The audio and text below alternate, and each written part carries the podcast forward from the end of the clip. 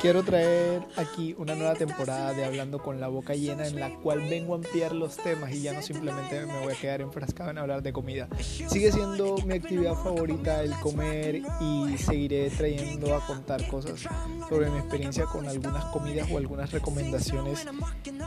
para aquellas personas que les siga interesando este tema. Pero también quiero ampliarlo a muchas más cosas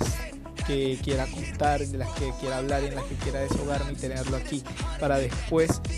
aquellas personas que les interese escucharlo o incluso de manera personal para mí en algún momento que quiera volver a repetir estas anécdotas en el momento que las conté